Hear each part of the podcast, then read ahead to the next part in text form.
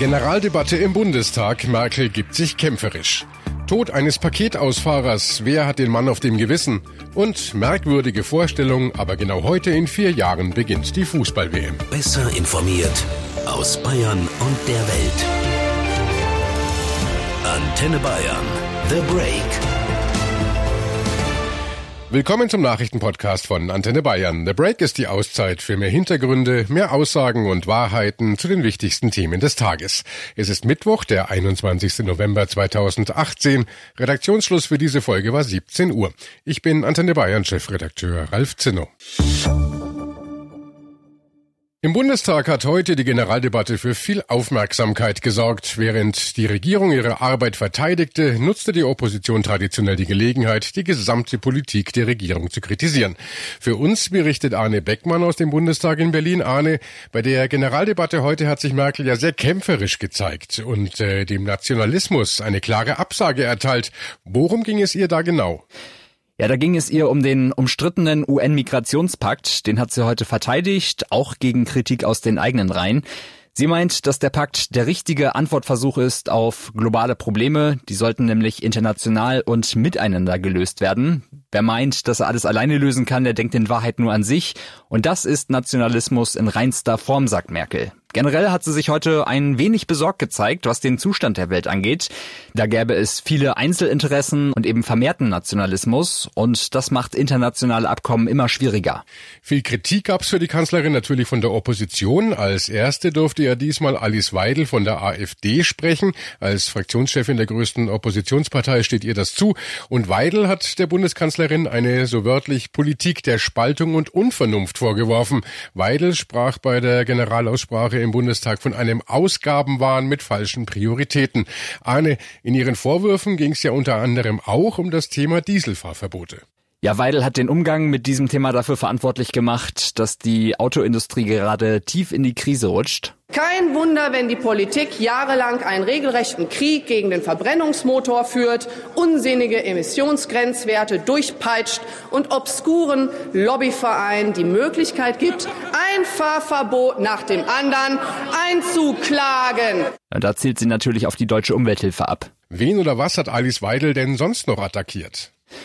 Ja, so neben dem Dieselthema und dem Ausgabenwahn ging es natürlich noch um die Migrationspolitik. Wir geben jedes Jahr Geld für den Kampf gegen rechts aus und andere Bevormundungen der Bürger, aber Frauen und Mädchen können sich ja abends gar nicht mehr allein auf die Straße wagen aus Furcht vor Übergriffen sogenannter Schutzsuchender. Ja, und anschließend ging es dann inhaltlich um Parteispenden und Parteienfinanzierung. Beim Thema Parteispenden hat sie ja Fehler eingeräumt. Da kamen ja unter anderem aus der Schweiz eine große Spende, die recht spät zurückgezahlt wurde. Da hat Weidel gesagt, ja, da sind Fehler passiert, aber das kann vorkommen. Das Geld sei komplett zurückgegangen, niemand habe sich bereichert und die ganze Nummer, die hätte den Steuerzahl am Ende nichts gekostet. Anschließend ging es dann von der Verteidigung direkt in den Angriff. Die anderen Parteien, die müssten sich erstmal an die eigene Nase fassen. Da hat sie dann beispielhaft die CDU-Spendenaffäre angeschnitten. Dann hat sie außerdem der SPD dubiose Spenden aus der Rüstungsindustrie vorgeworfen. Ja, und dann war die Rede auch schon rum. Es ging also eher wenig um den Haushalt und das hat Merkel zu Beginn ihrer Rede dann auch kurz kommentiert. Das Schöne an freiheitlichen Debatten ist, dass jeder über das spricht, was er für das Land für wichtig hält. Und deshalb ja, Merkel hat deshalb auch inhaltlich über andere Dinge gesprochen, beispielsweise die Digitalisierung. Da hat sie gesagt, dass die Zeit langsam drängt, vor allem beim Thema Infrastruktur. Die ist nämlich laut Merkel weiter unzureichend. Sie hat nochmal betont, wie wichtig beispielsweise flächendeckend schnelles Internet ist und warum jetzt gerade erst so viel in die künstliche Intelligenz investiert wurde. Wir sind in einzelnen Punkten auch Spitze, aber wir sind nicht überall Weltklasse und unser Anspruch muss sein, wir wollen wieder überall Weltklasse werden. Das gilt für Deutschland und das gilt für Europa, meine Damen und Herren. Außerdem hat Merkel noch wichtige Weichenstellungen kurz zusammengefasst, nämlich bei der Rente, in der Finanz- und Wohnungspolitik und bei der Vereinbarkeit von Familie und Beruf. Nun ist so eine Generaldebatte im Bundestag ja immer ein Schlagabtausch und da gab es ja die Kritik an der Regierung nicht nur von der AfD.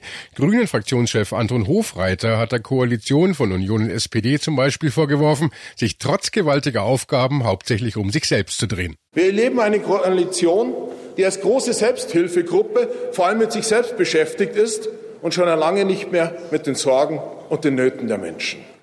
Erst haben sie sich zerstritten, dann kam die Sommerpause, dann haben sie sich wieder zerstritten und jetzt schon wieder Selbstbeschäftigung.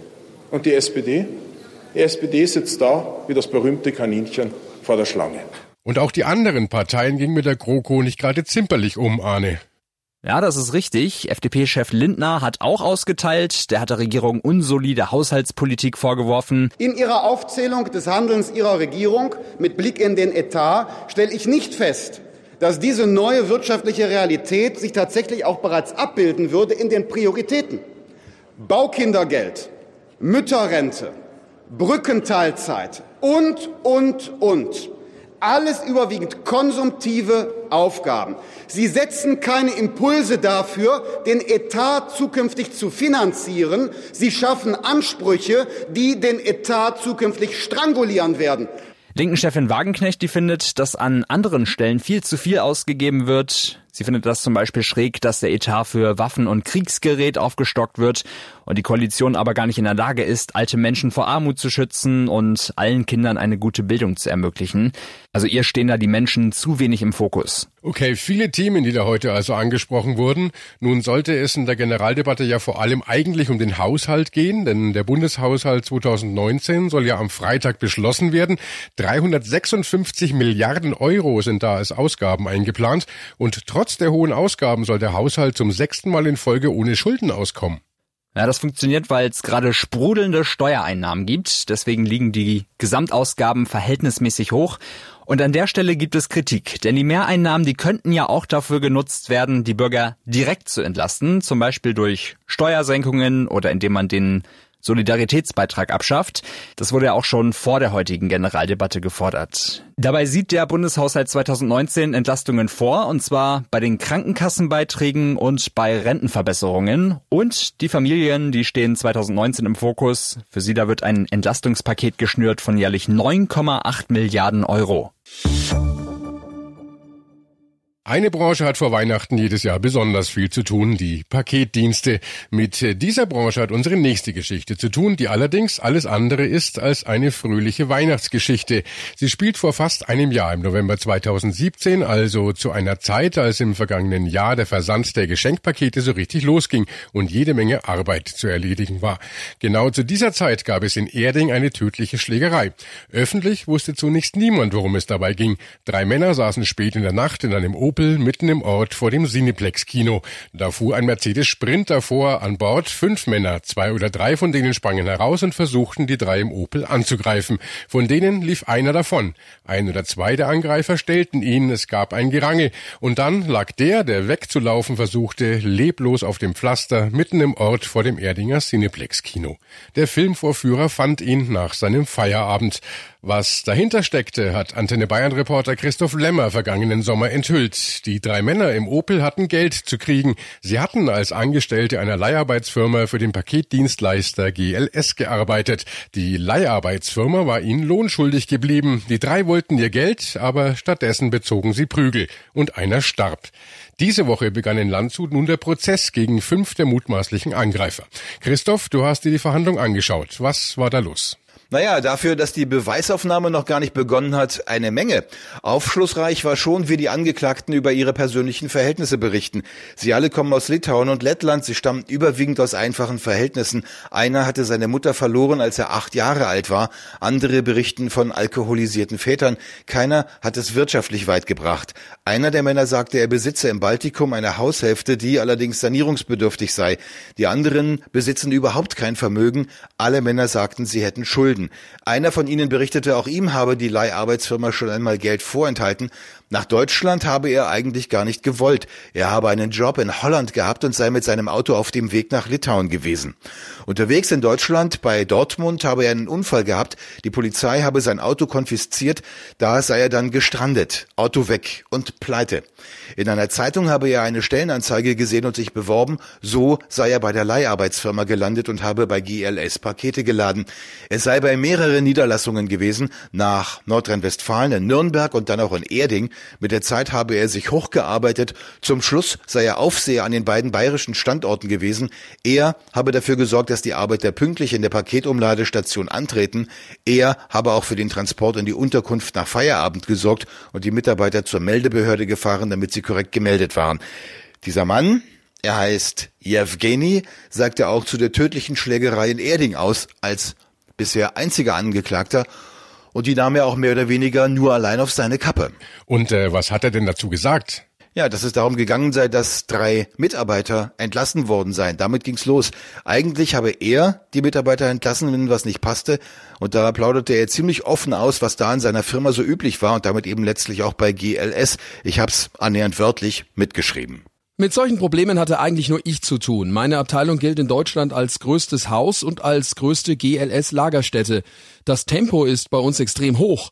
Und dann hat mal einer was am Rücken und der andere was am Arm. Darüber haben wir uns lustig gemacht. Es gab da zwei Möglichkeiten, A oder B. A, Bahnhof, B, Tankstelle. Gemeint, wer nicht mithalten kann, wird gefeuert, aus der Gemeinschaftsunterkunft geworfen und entweder am nächsten Bahnhof oder auf der nächsten Tankstelle abgesetzt. Der Richter fragt Jewgeni, ob er so etwas allein entscheiden durfte, ohne extra seinen Chef zu fragen, und seine Antwort war kurz und bündig. Ja. Aber an diesem Abend war es offenbar anders. Er sei in Nürnberg gewesen und habe in der Unterkunft mit Kollegen gefeiert und getrunken, sagt Jewgeni aus. Er habe sein Handy ausgeschaltet gehabt, der Chef sollte ihn nicht erreichen können und nicht merken, dass er betrunken war. Irgendwann habe ihn ein Kollege angesprochen, der Chef wolle ihn sprechen, in Erding sei was passiert. Jewgeni sagt, er habe in Erding angerufen und mit den Leuten gesprochen, die da Ärger machen. Die drei Leute wurden entlassen, die hatten gefälschte Personaldokumente, aber sie weigerten sich, die Unterkunft zu verlassen unter dem Vorwand, dass ihnen zu wenig Geld ausbezahlt wurde. Jewgeni habe ihnen gesagt, es sei Sonntagabend, da sei nichts zu machen. Sie sollten am nächsten Morgen zum Chef fahren und alles klären. Die drei seien am Telefon wütend geworden und hätten ihn beschimpft, sagt Jewgeni. Er habe dann einfach aufgelegt. Dann hätten die drei ein Auto einfach besetzt, offenbar einen Firmenwagen. Jewgeni will, dass die Polizei das klärt, weil er sich für zu betrunken hält, beauftragt er einen Kollegen, die Polizei in Erding anzurufen.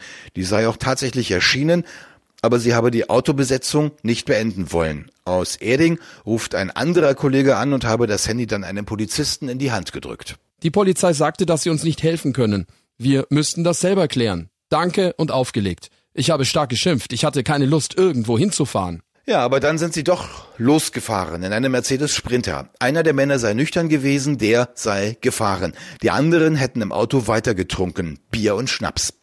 In Erding fahren sie zur Arbeiterunterkunft. Die drei waren nicht da. Sie sammeln einen weiteren Kollegen ein und fahren in die Ortsmitte. Da stand dann der besetzte Opel, den die drei Entlassenen eben für sich hielten. Er sei ausgestiegen, sagt Jewgeni. Er habe eine Tür des Opel geöffnet und dann sei einer der drei ausgestiegen und entkommen und weggelaufen. Der sei aber nicht weit gekommen. Vielleicht 20 oder 25 Meter. Dann habe ich ihn gehabt. Er ist stehen geblieben. Es war dunkel. Ich habe nichts gesehen, aber ich hatte einen Schlag abgekriegt. Ich habe mich gewehrt, geduckt und blind geschlagen, ohne hinzugucken. Kann sein, dass ins Gesicht. Er ist dann hingefallen und ich habe diesen schrecklichen Laut gehört, als ob eine Melone von oben runterfällt. Er hat auf dem Asphalt gelegen. Ich habe an der Jacke gerüttelt und sagte, steh auf. Aber er rührte sich nicht. Ich habe dem keine Bedeutung beigemessen und bin gegangen. Christoph, hat er das denn wirklich so gesagt, dem keine Bedeutung beigemessen und dann gegangen? Ja, genau so. Und da hat der Richter auch mehrmals nachgefragt und der hat es jedes Mal bestätigt. Der Richter fragte auch, was die Männer dann hinterher dazu geredet hätten, als sie wieder zusammen waren. Auch das fragte der Richter mehrmals und einmal antwortete Jewgeni. Einer hat gefragt, was willst du jetzt machen? Ich habe gesagt, die haben verstanden. Fahren wir heim. Bei weiterer Nachfrage sagte er, niemand habe über den Vorfall ein Wort verloren. Einer der Kollegen habe bei einer Tankstelle noch eine Flasche Bacardi besorgt. Man habe weiter trinken wollen und heim nach Nürnberg. Aber dazu kam es dann nicht mehr. Ja, weil dann nämlich die Polizei eingriff. Genau. Und da haben die Männer sogar richtig Pech gehabt, denn sie waren auf der Hinfahrt nach Erding schon einmal in eine Verkehrskontrolle geraten, rein zufällig. Und kaum waren sie jetzt losgefahren, da wurden sie von denselben Beamten wieder gestoppt, Diesmal nicht zufällig. Wie das zustande kam, das wurde im Prozess noch nicht erörtert, aber das war der Filmvorführer vom Cineplex Erding. Der war unmittelbar nach der Tat und nach seinem Feierabend rausgekommen, hatte den leglosen Mann auf dem Boden liegen sehen und dann die Polizei alarmiert. Er beschrieb auch das Auto, das da gerade wegfuhr, weißer Mercedes Sprinter, und an den konnten sich die Polizisten eben erinnern. Die haben uns gebeten auszusteigen und an die Wand zu stellen. Ich fragte, warum? Ich verstand die Antwort nicht. Sprachbarriere. Mir wurde erklärt, ich würde alles erfahren. Ich habe mich dann umgedreht und bin einfach zum Auto gegangen. Die Polizei reagierte schnell, Handschellen angelegt. Ich habe geschimpft. Und wohl nicht nur das. Ob er gegen einen Polizisten getreten habe, fragt der Richter. Schon möglich, antwortet Jewgeni. Er antwortet überhaupt auf jede Frage, die ihm gestellt wird, auch auf Fragen von Nebenklageanwälten, die die Familie des getöteten Arbeiters vertreten. Wie er denn dazu stehe, dass er dieser Familie so ein Leid angetan habe. Und hier zeigt Jewgeni auf einmal doch Mitgefühl. Als ich erfahren habe, dass er tot ist, habe ich aufgehört zu schlafen. Ich habe meinem Anwalt gesagt, dass ich alles aussagen werde. Ich wollte die Adresse der Geschädigten. Ich war stark erschüttert. Ich weiß nicht, was ich seinen Eltern sagen soll im Angesicht. Ich habe den Anwalt gewechselt. Ich werde die Adresse in Erfahrung bringen. Ich verstehe, dass ich keine Entschuldigung verdient habe. Ich will an ihrem Leben teilhaben und helfen, wenn ich kann. Wow, das klingt ja ganz anders als diese Gleichgültigkeit gleich nach der Prügelei. Und zugleich macht Jewgenis Auftritt auch klar, wie offen der Ausgang dieses Prozesses ist. Auf der einen Seite haben wir die Anklage, nämlich Totschlag. Das könnte mit einer richtig langen Freiheitsstrafe enden. Völlig ungeklärt im Augenblick, ob Jewgeni und die anderen im Auftrag ihrer Chefs zugeschlagen haben. Jewgeni bestreitet das und nimmt es eben auf sich. Aber damit ist noch nichts gesagt. Dann gab es ganz zu Beginn einen rechtlichen Hinweis des Richters. In Betracht käme auch Körperverletzung mit Todesfolge, eventuell sogar nur die Beteiligung an einer Schlägerei. Damit würden die Angeklagten ziemlich glimpflich davonkommen. Das heißt jetzt genau, Christoph? Ja, dass ich selten ein Verfahren gesehen habe, dessen Ausgang so schwer vorherzusagen ist und zugleich noch nie ein Verfahren, das so tiefe Einblicke in diesen, ja, sagen wir es mal so, in diesen völlig asozialen Teil der Arbeitswelt in der Paketbranche liefert, wo die Leute, die uns unsere Pakete ins Haus bringen, nach Belieben gefeuert werden, bezahlt oder auch nicht bezahlt werden und im tatsächlichen und wörtlichen Sinne weggekarrt und irgendwo ausgesetzt werden, wenn sie weg sollen. Public Viewing im November, Fußballfeste auf dem Christkindlesmarkt. Das klingt nicht nur merkwürdig, das wird sogar Realität, denn genau heute in vier Jahren beginnt in Katar die nächste Fußball-WM und es dürfte die ungewöhnlichste Weltmeisterschaft aller Zeiten werden, auch weil sie im deutschen Winter stattfindet. Kann da überhaupt Stimmung aufkommen? Wir haben uns auf der Straße mal umgehört. Das ist ein bisschen schade für uns halt hier, dass es halt so kalt ist, aber dann wiederum andere Leute freuen sich und äh, weil es bei denen irgendwie erträglich ist vom Wetter her. Also ist das nicht so schlimm, finde ich. Also ich komme schon irgendwie in Stimmung. Ich meine, generell, ich bin schon Fußballfan, aber diese ganze WM-Geschichte, vielleicht bin ich auch im Urlaub und kann irgendwo im Warm schauen, das wäre natürlich viel besser. Aber vollkommen richtig, es ist viel zu kalt. Public Viewing, ganz großes Thema. Keiner wird draußen sitzen wollen. Von daher schwierig. Ganz viel Glühwein trinken. Ich bin sowieso jetzt nicht so der riesen WM-Fan, besonders nicht in einem Land wie Katar, weil ich glaube, dass es irgendwie falsch ist, die ganzen Stadien zu klimatisieren und es ist einfach nicht notwendig, dass in Katar eine WM ist im Winter. Ja, da merkt man schon, so richtig kommt da noch keine Stimmung auf. Bei mir im Studio ist nun Antenne Bayern Sportchef Carsten Wellert. Carsten, du hast sicher schon die Pudelmütze in Schwarz-Rot-Gold gekauft, oder? Äh, äh, nee, nicht so wirklich. Also, als ich das gesehen habe, das Eröffnungsspiel in Doha wird heute, also am 21.11.22 stattfinden. Es ist ja jetzt genau, wenn man sich das vorstellt, jetzt abends. Da ist keine große Zeitverschiebung. Da werden 86.250 Fans in Doha bei circa 30 Grad im Stadion sitzen. Also die mhm. haben es warm und kuschelig. Und wir werden dann irgendwie mit dem Glühwein in der Hand auf der Straße. Ich kann es mir noch überhaupt nicht vorstellen. Auf der Straße kann ich mir auch nicht vorstellen. Das wird äh, die WM der Sofa-Gucker. Ja, Vielleicht ist es auch die WM, wo sich dann alles wieder zurückdreht, eher zum äh, kleinen intimen Kreis, wo man sich die Spiele anschaut und nicht mehr wirklich die ganz großen Events, weil dafür müsste man dann ja wirklich in irgendwelche Hallen gehen oder es wird hier keine Fanfeste geben. Aber witzigerweise, jetzt denken wir ja da in Doha oder ähm, in Katar, ist das genau so, dass es warm ist und da könnte eine Riesenstimmung aufkommen.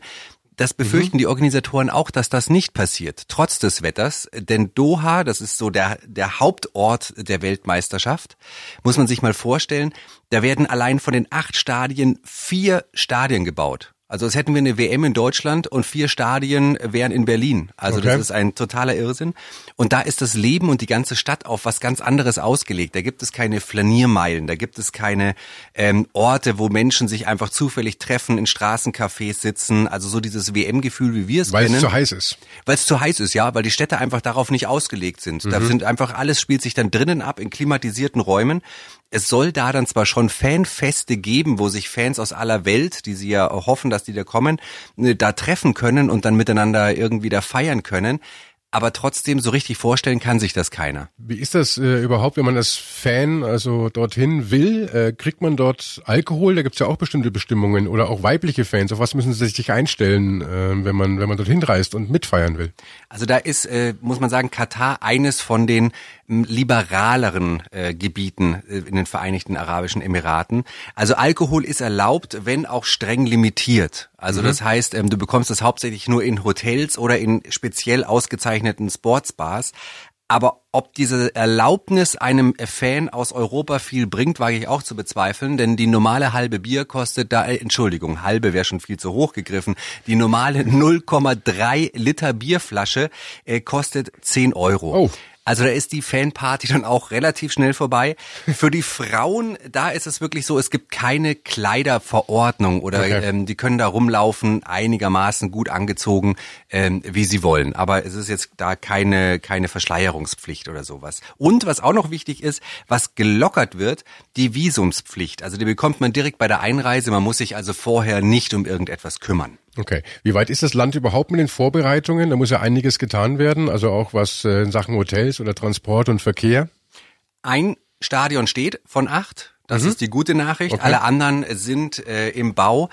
Da hat äh, die oder hat die FIFA überhaupt keine Sorgen, dass das fertig wird. Das klingt einerseits positiv, andererseits ist es auch negativ, weil die einfach mit zigtausenden von Billiglöhnern äh, gebaut werden zu miserabelsten Bedingungen. Also da ist auch gerade so die Menschenrechte und Arbeitsrecht und so weiter wird da nicht groß geschrieben. Das ist ja ein ganz großer Kritikpunkt. Mhm. Aber keiner hat Sorgen, dass die Infrastruktur da steht.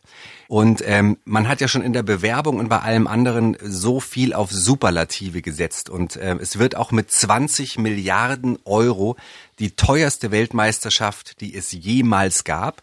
Eben auch mit diesen sieben neu gebauten Stadien, die müssen alle voll klimatisiert sein, weil sonst können die Spieler da ja nicht spielen, auch obwohl es im verrückt. Winter ist. Ja, das ist Mhm. totaler Wahnsinn. Man kann dann die Stadien äh, wenigstens so halten, dass die Temperaturen unter 30 Grad sind was sie dann mit den Stadien, weil hier bei uns bei allen Ausschreibungen geht es ja ganz viel um Nachhaltigkeit, dass danach das noch genutzt werden soll, was sie dann mit acht Stadien da wollen und wie gesagt vier in Vier in Doha einer Stadt, hm. äh, wird schwierig.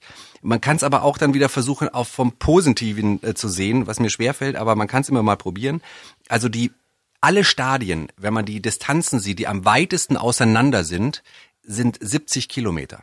Okay. Alle acht Stadien. Also Ja, mit es dem wird- Radl fahren. Absolut. Es ist auch darauf angelegt, nicht irgendwie, dass die Mannschaften äh, mit, mit Flugzeugen von Spielort zu Spielort fliegen müssen, natürlich bei 70 Kilometern. Und auch die Fans, die können sich ein Hotel nehmen und können mit Bus und Bahn, mit öffentlichen Verkehrsmitteln, teilweise mit dem Taxi oder auch zu Fuß, wirklich jedes Stadion der Weltmeisterschaft Ja, erreichen. gut, zu Fuß und mit dem Radl ist wieder zu heiß wahrscheinlich. Das- Das kann sein, ja. Aber auf jeden Fall, das ist schon mal äh, ein positiver Aspekt. Okay, aber jetzt mal, also die sind drinnen, weil sie klimatisiert alle sein müssen, äh, die Spieler, die Fans, wir sind drin, es bei uns zu kalt ist. Glaubst du, wie wird die Stimmung sein in vier Jahren? Kann, man kann sich so schwer reindenken. Man, es kam der erste Schneefall jetzt und äh, sind wir dann auch alle in Megahallen äh, und schauen da Fußballspiele an? Ich kann mir das nicht vorstellen. Ich auch nicht. Ich glaube vor allem, da gibt's hier gerade bei uns in Deutschland einen ganz großen Konflikt, was uns vielleicht so ein bisschen die Freude an zwei Dingen nimmt. Es ist die Vorweihnachtszeit, die ist jetzt nicht gerade bekannt dafür, dass man viel Zeit hat. Ähm, die ist aber dafür bekannt, dass man gerne auch mal mit der Familie zusammen ist, dass man mal auf den Christkindlmarkt geht und solche Geschichten macht. Da wird es zu Problemen kommen. Ich meine, heute ist Anstoß am 21.11. Die ganze Geschichte läuft dann aber ja vier Wochen bis äh, zum vierten Advent. Und da musst du dich irgendwann treffen, willst irgendwann Fußball gucken. Zeitgleich irgendwie äh, unterwegs sein, Geschenke kaufen, Christbaum kaufen, ähm, äh, dich mit der Familie mal auf den Christkindlmarkt begeben. Mhm. Ich glaube einfach, es wird so ein Dämpfer einmal für die WM-Stimmung und für die Fußballfans, die sich versuchen, auf die WM einzulassen, wird es auch ein Dämpfer für die Weihnachtsstimmung. Also sozusagen ähm, nicht Win-Win, sondern Lose-Lose. Okay. Ja, wir werden sehen. Heute in vier Jahren werden wir es wissen, wenn die nächste Fußball-WM dann angepfiffen wird. Danke, Carsten. Und äh, das war der Break, der Nachrichtenpodcast von Antenne Bayern an diesem Mittwoch, den 21. November 2018. Ich bin Chefredakteur Ralf Zinno. Antenne Bayern. Besser informiert. Jeden Tag. Zu jeder vollen Stunde auf Antenne Bayern. The Break. The Break gibt's auch morgen wieder um 17 Uhr. Jetzt abonnieren.